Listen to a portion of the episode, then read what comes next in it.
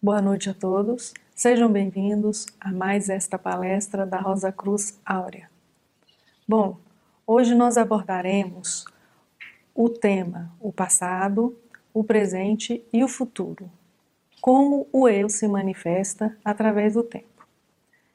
Nós focaremos no papel de nosso eu no momento atual, como possibilidade de mudança, e abordaremos aspectos do passado, como ele nos determina e do futuro que projetamos baseados no passado. E teremos o presente como uma saída, como uma mudança verdadeira, um encontro com o tempo real.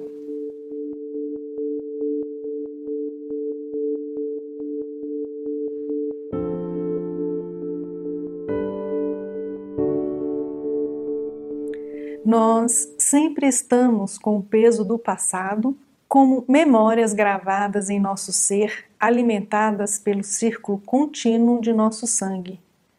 Isso são o nosso modo de pensar, de sentir e de agir. E sempre fazemos projeções para o futuro. A ilusão do nosso eu é baseada nos sentidos para construir a nossa realidade. Essa construção, criada pelo eu, é baseada no passado. Há algo diferente nisso? Nosso futuro é uma projeção do nosso passado. Há alguma possibilidade de mudança? Pois, enquanto vivermos do passado, não é possível mudar. Transitamos em um tempo que corre mais que nós.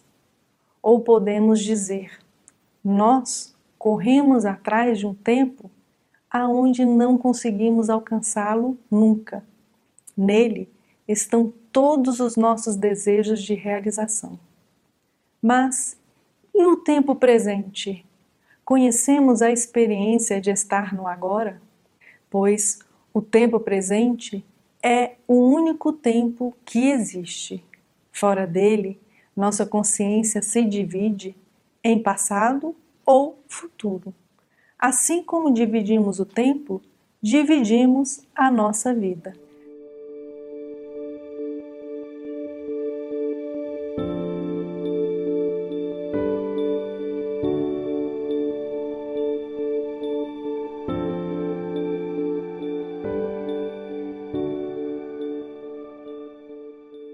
Então, assim, vamos tecer algumas considerações sobre quem é esse eu que se desenvolve e se manifesta através do tempo. Esse eu é o ser humano. Somos todos nós providos de uma consciência. Essa consciência é considerada na sabedoria universal como uma consciência tríplice. Portanto, possuímos três estados de consciência que, em conjunto, denominamos de eu. Estes três estados são demonstráveis científica e organicamente como uma consciência que se localiza na cabeça. Esta manifesta-se como faculdade intelectual, permitindo o entendimento, a reflexão, o aprendizado e uma capacidade de intuição.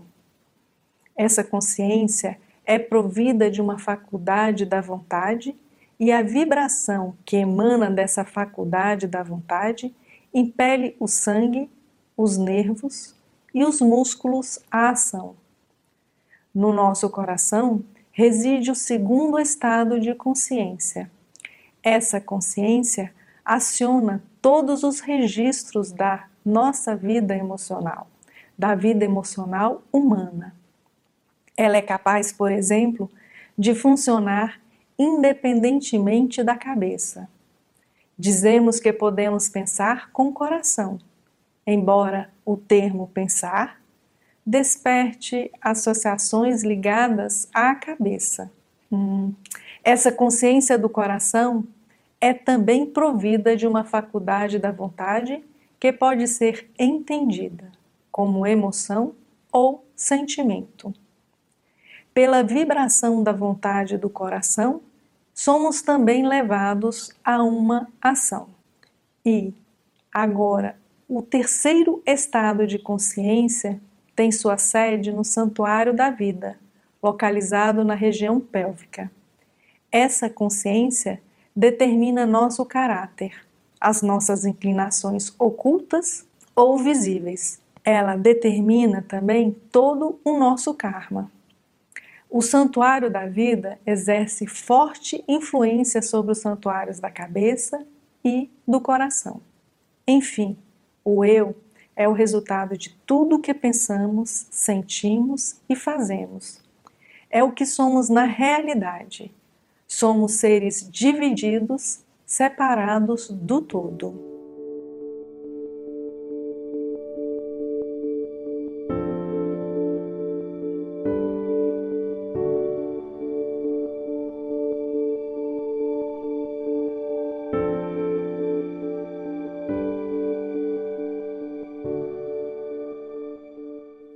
Amigos e amigas, sabemos que o eu sou de hoje não é o mesmo eu sou de ontem e nem será o eu sou de amanhã.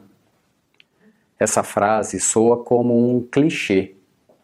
Quantas e quantas vezes ouvimos falar isso, mas não conseguimos nos perceber no movimento de passado, presente e futuro.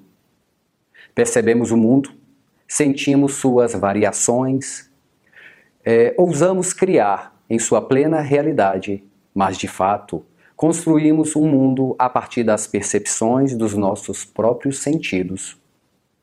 O que ocorre, para a maior parte da humanidade, é que passamos a funcionar dentro de um mundo mais ou menos limitado.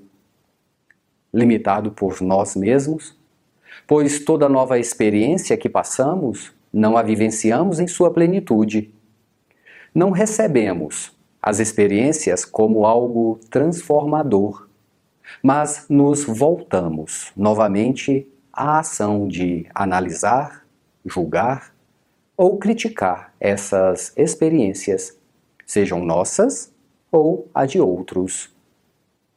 Por exemplo, amigos, neste momento, agora, é possível que todos vocês, ou pelo menos alguns estejam confrontando tudo o que estão vendo e ouvindo com as informações gravadas em seu próprio ser.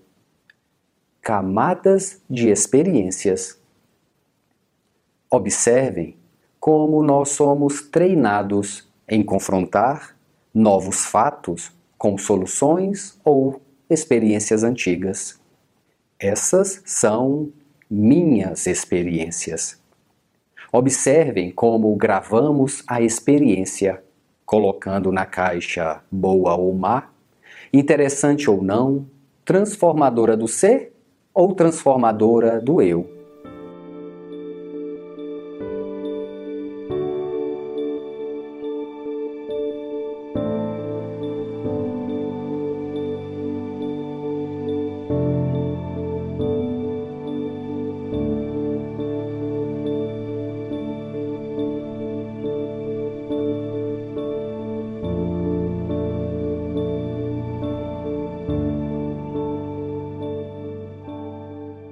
Verdade é que nosso estado de consciência atual separou-se do todo, seguindo um caminho de experiências próprias, e foram se acumulando, se acumulando, se acumulando em nós os dons naturais, a herança sanguínea das gerações, dos povos, da nação e das existências anteriores, o karma, buscando a cada instante apenas a satisfação de nossos próprios interesses, perseguindo uma realização e uma felicidade individual a partir de parâmetros grandemente ditados por nosso próprio eu. Amigos, vivemos a partir de reflexões de experiências passadas e imediatamente projetamos desejos de um futuro diferente do ontem Vivemos como se o presente não existisse, apenas no passado e apenas nas projeções futuras. Tateamos o próximo passo, na expectativa de realização dos nossos desejos e contando apenas com aspectos já conhecidos. Um futuro que seja conhecido e controlável. O aprendizado de si mesmo está sempre no presente, ao passo que o conhecimento está sempre no passado. Como a maioria de nós vive no passado e está satisfeita com o passado, o conhecimento se torna sumamente importante para nós. Mas, se você está aprendendo a todo momento pelo observar e pelo escutar, aprendendo pelo ver e atuar, verá então que o aprender é um momento infinito no presente. Aqui surge um dilema. Se hoje sou o resultado do passado, mas devo, no presente, olhar as novas experiências de forma objetiva, sem compará-las com o conhecimento acumulado, o que devo fazer então? Você já experimentou viver consigo mesmo? Se experimentar, começará a ver que você não é estático, porém vigoroso e vivo. E para poder viver, a sua consciência também tem de estar viva. Não pode, porém, estar viva se está enredada em opiniões, juízos e valores. Assim, se perguntássemos: quem sou eu? Talvez surgisse uma resposta assim: sou fruto de minhas experiências. Amigos, convenhamos não ficaríamos satisfeitos com essa resposta, pois algo em nós nos diz que somos algo muito maior, mas não conseguimos compreender o que é. Sendo assim, a única coisa que nos une é uma busca incessante por algo que não conseguimos definir e que nos incomoda. É um vazio. Um vazio que nada nem ninguém consegue preencher e assim sentimos, em nosso íntimo, uma grande aflição. Tudo isso nos coloca diante do limite horizontal da consciência egocêntrica, frente à coluna vertical das águas do grande tsunami, do grande tsunami das mudanças mundiais que se aproximam de nós com uma grande velocidade. Pela continuidade do processo histórico, a aceleração da consciência humana desencadeou uma onda de transformação que a levou ao seu próprio limite. O progresso científico dos últimos séculos, o avanço acelerado da tecnologia e a integração entre as diferentes áreas do conhecimento estão conduzindo o ser humano a um momento de mudança. E à medida que isso ocorre, torna-se cada vez mais difícil saber como isso afetará nossa espécie e o planeta como um todo. E como vivemos hoje? Ansiosos e preocupados com a transformação que está acontecendo no mundo? Para onde nos leva a correria de ontem, o automatismo, o consumismo exagerado, o estresse na nossa rotina diária, a falta de tempo para as coisas essenciais da vida?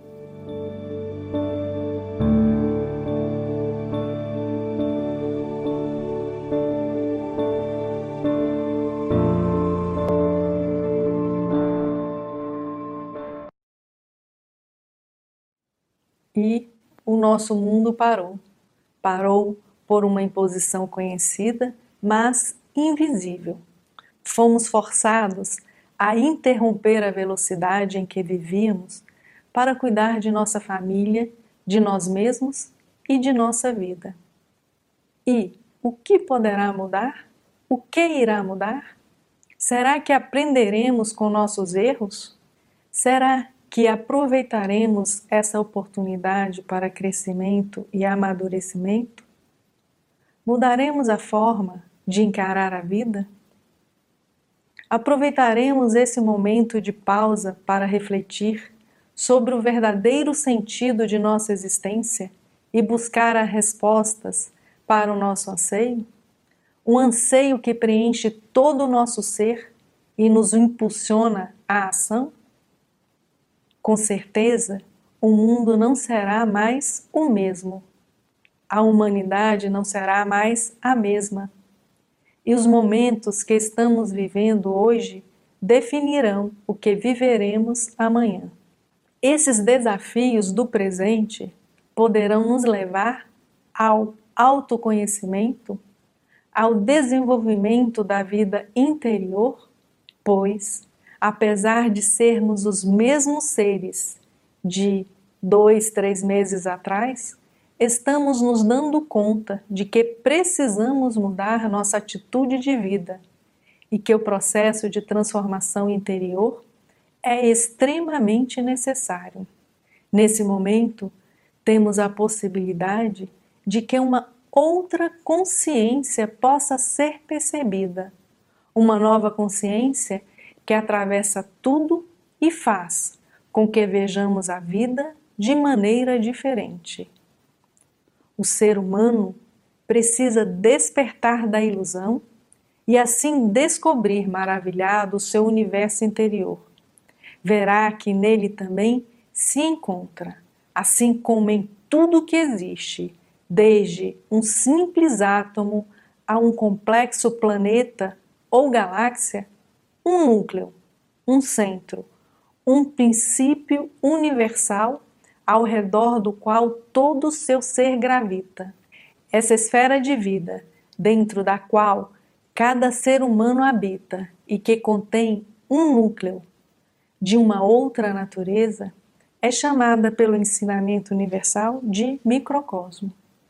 Somente quando nós despertamos da ilusão de nosso egocentrismo, reconheceremos a grandiosa dimensão de nossas vidas que nos passava até então despercebida. Quando despertarmos para essa realidade, então o centro de nosso pequeno mundo, o núcleo de nosso microcosmo, poderá ser compreendido pela nossa consciência em transformação. Então, daremos o primeiro passo no caminho de uma vida totalmente nova firmada no único momento real, o presente. O ensinamento universal denomina esse primeiro passo de o despertar para a nova vida. A linguagem simbólica do Evangelho o denominou de nascer novamente. Os Rosacruzes o chamam de o despertar do princípio universal em nosso coração. Então, para concluir essa palestra. Se o homem quiser conhecer a si mesmo, em primeiro lugar deve procurar dentro e não fora de si, pois o uno, o todo, está mais próximo do que mãos e pés. E quem encontra essa chave em seu próprio ser, liberta-se das projeções egocêntricas autocriadas, liberta-se desse passado e tem a oportunidade de uma autonomia, de um princípio verdadeiro de livre arbítrio para construir o seu próprio caminho.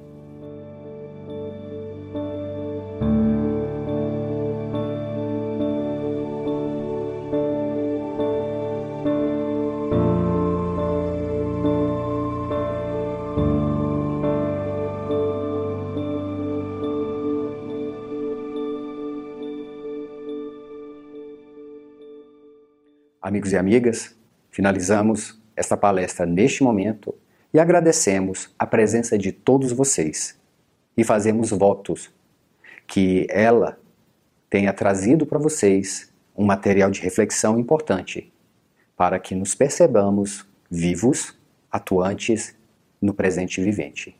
Tenham todos uma boa noite.